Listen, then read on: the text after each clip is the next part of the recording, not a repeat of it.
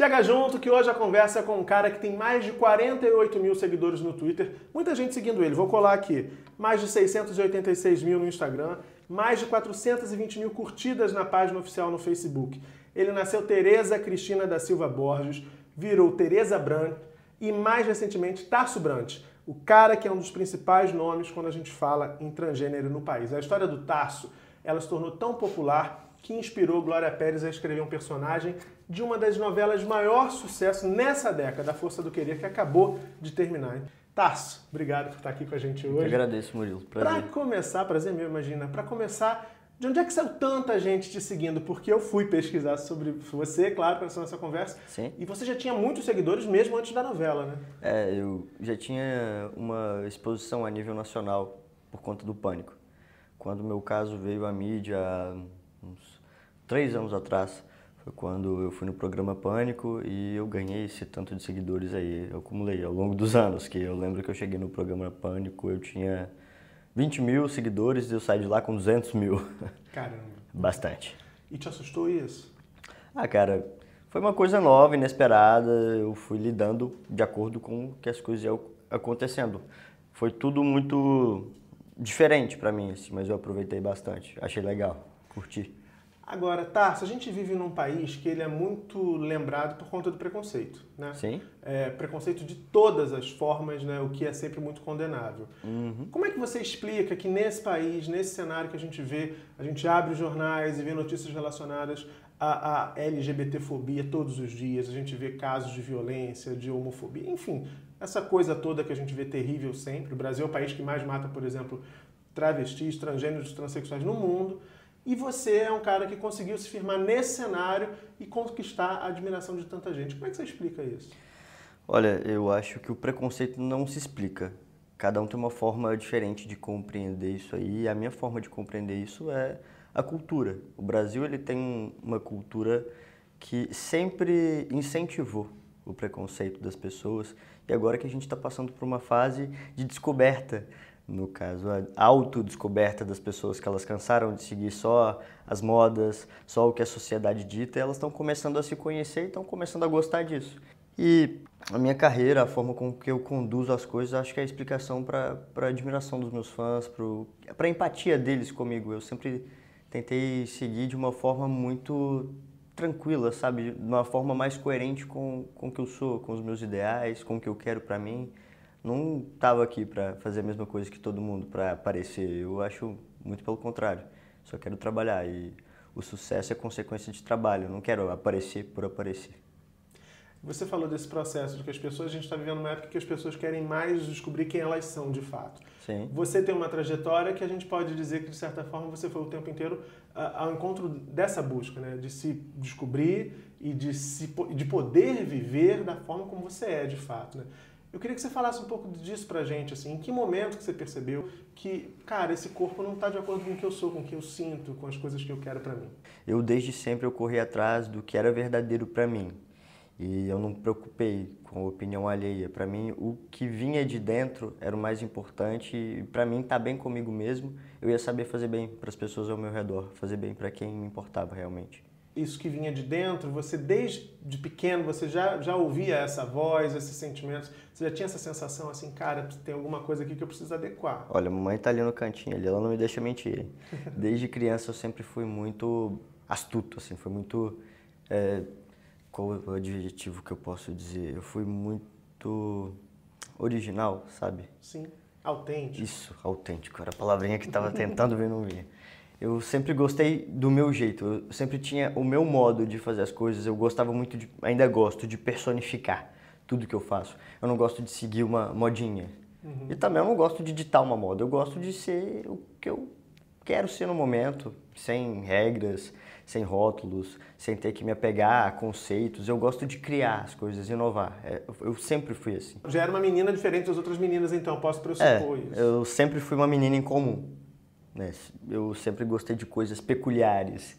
Tinha o meu jeitinho de dizer para os meus pais que eu não gostava de determinada coisa que eles gostariam de me impor. A minha mãe, ela era muito mais tranquila do que o meu pai, por exemplo. Meu pai, ele sempre falava, olha, usa isso aqui porque é legal. Minha mãe perguntava, você está gostando disso aqui? Você quer usar isso aqui?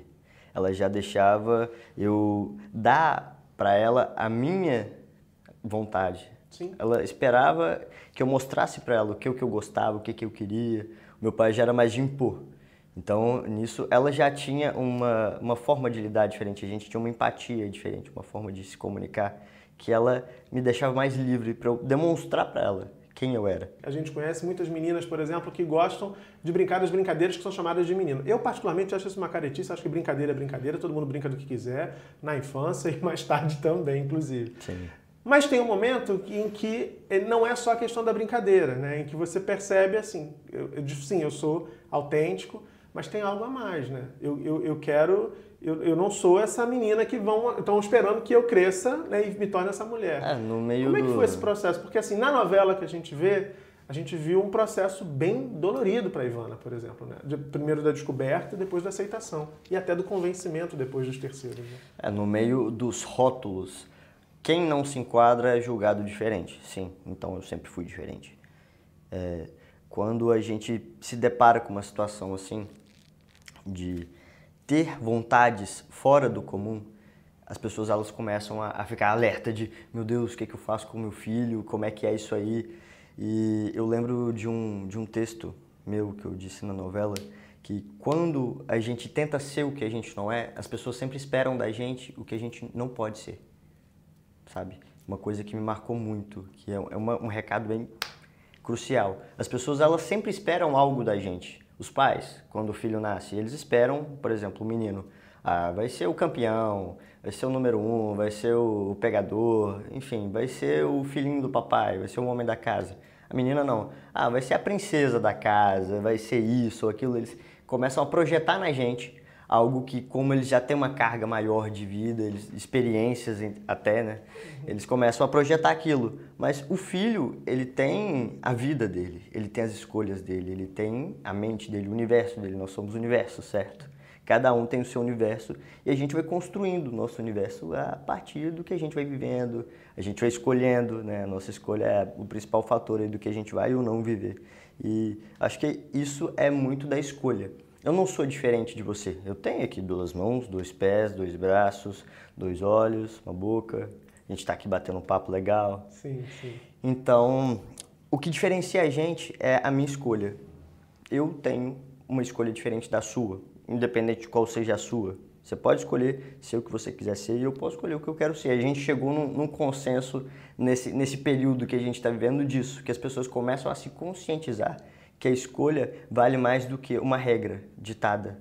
E no seu caso, quando você percebeu assim, ah, o meu caminho é esse, né? Por exemplo, eu, eu, eu, eu sou um homem, eu não sou uma mulher. Como é que foi esse momento, Tarso? Então, eu desde criança eu tinha um incômodo. Eu não sabia o que que era. Eu sempre me identifiquei mais com o lado masculino, eu sempre observava mais os meus colegas. Eu sempre era aquela criança que no meio das brincadeiras eu me, me enquadrava nos dois lados. Eu transitava entre eles, para ser mais exato. Que eu fui descobrindo isso ao tempo, com, com o tempo, aliás. Eu fui crescendo, fui observando o que, que me incomoda em mim. Que uma coisa que eu, eu lembro nitidamente de eu perceber, eu olhava o corpo dos meus amigos, que eu falava, pô, mas por que, que eu não tenho isso? Por que, que meu braço é desse jeito, é mole, é diferente? Por que, que eles têm curvas diferentes das minhas? Cabeça de criança. Mas eu fui crescendo, eu fui percebendo que como eu transitava entre os dois, eu me sentia mais confortável do lado masculino. E com uns 16 anos que eu fui cortar o cabelo, depois que eu cortei o cabelo, ok. O, o incômodo foi se ajeitando, assim, foi, eu fui acalmando, fui me sentindo um pouco mais satisfeito com a minha insatisfação, que eu não sabia o que, que era, eu tinha que pesquisar em mim mesmo. Então eu fui deixando o tempo passar, depois que eu cortei o cabelo, a insatisfação continuava. Era uma época que eu tentava me, me misturar com as, as meninas, só que eu não conseguia. Para mim era um mundo muito distante do meu. Eu conseguia conviver, mas eu não conseguia viver. Sim. Entende? Era aquela coisa de eu sair com a minha prima na balada, aí ver elas, amigas dela, ficando com os meninos e tal. Eu também ficava com os meninos nessa época, que eu tinha 16, 17 anos. Só que quando chegava em casa, elas ficavam falando deles, do que, que aconteceu lá. Eu ficava assim, gente, será que, que eu tenho de diferente? Que eu tô afim de jogar videogame, tô afim de ver televisão, tô afim de conversar de outra coisa, fazer coisas legais, não tô afim de sofrer por causa das pessoas que eu fiquei na balada. Era estranho isso. Então, a partir daí eu fiquei assim, eu, eu sou diferente em alguma coisa, mas em quê?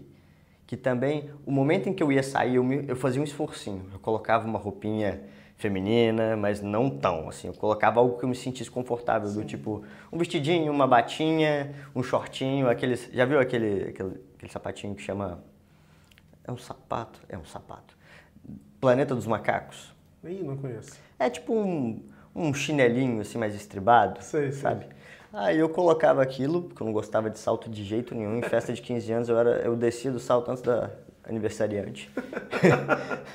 Mas eu chegava em casa, eu tirava aquilo tudo. Era como se eu me desmontasse, sabe?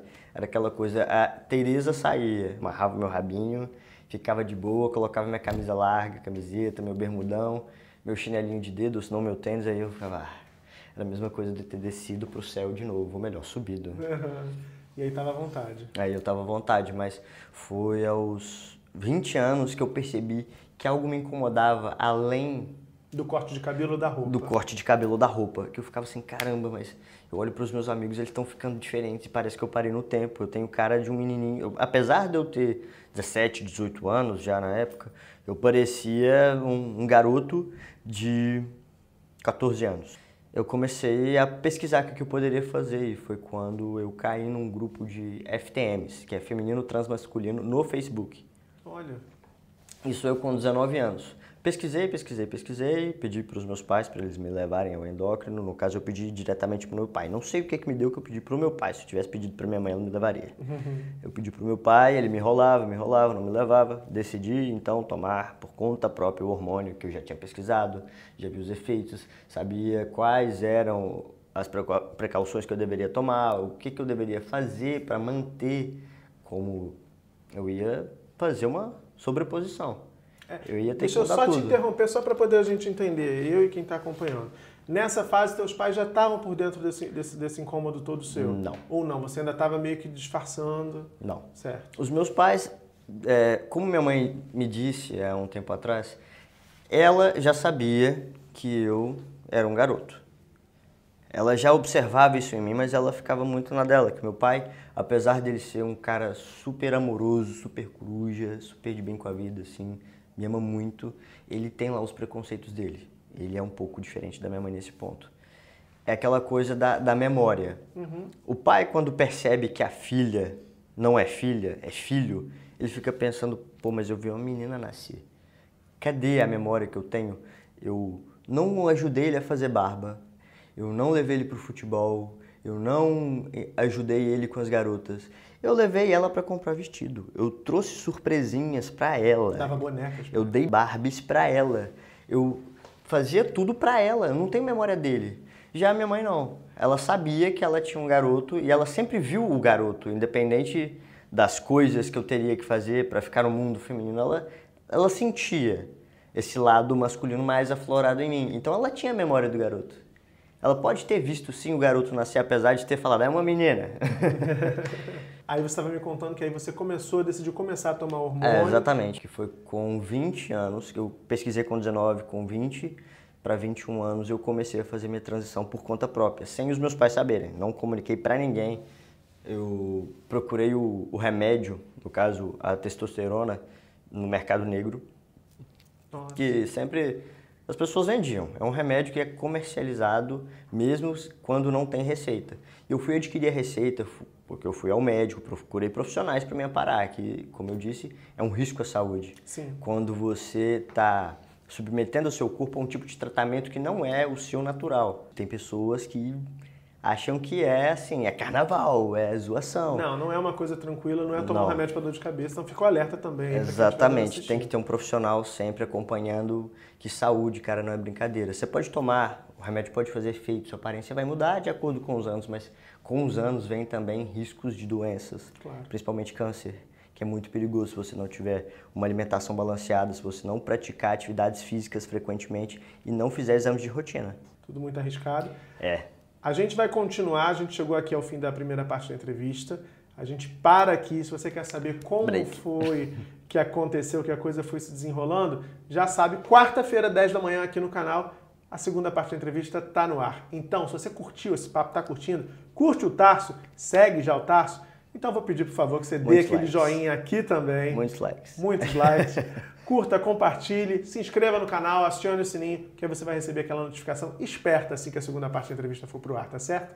Beijão e até a próxima. Beijo.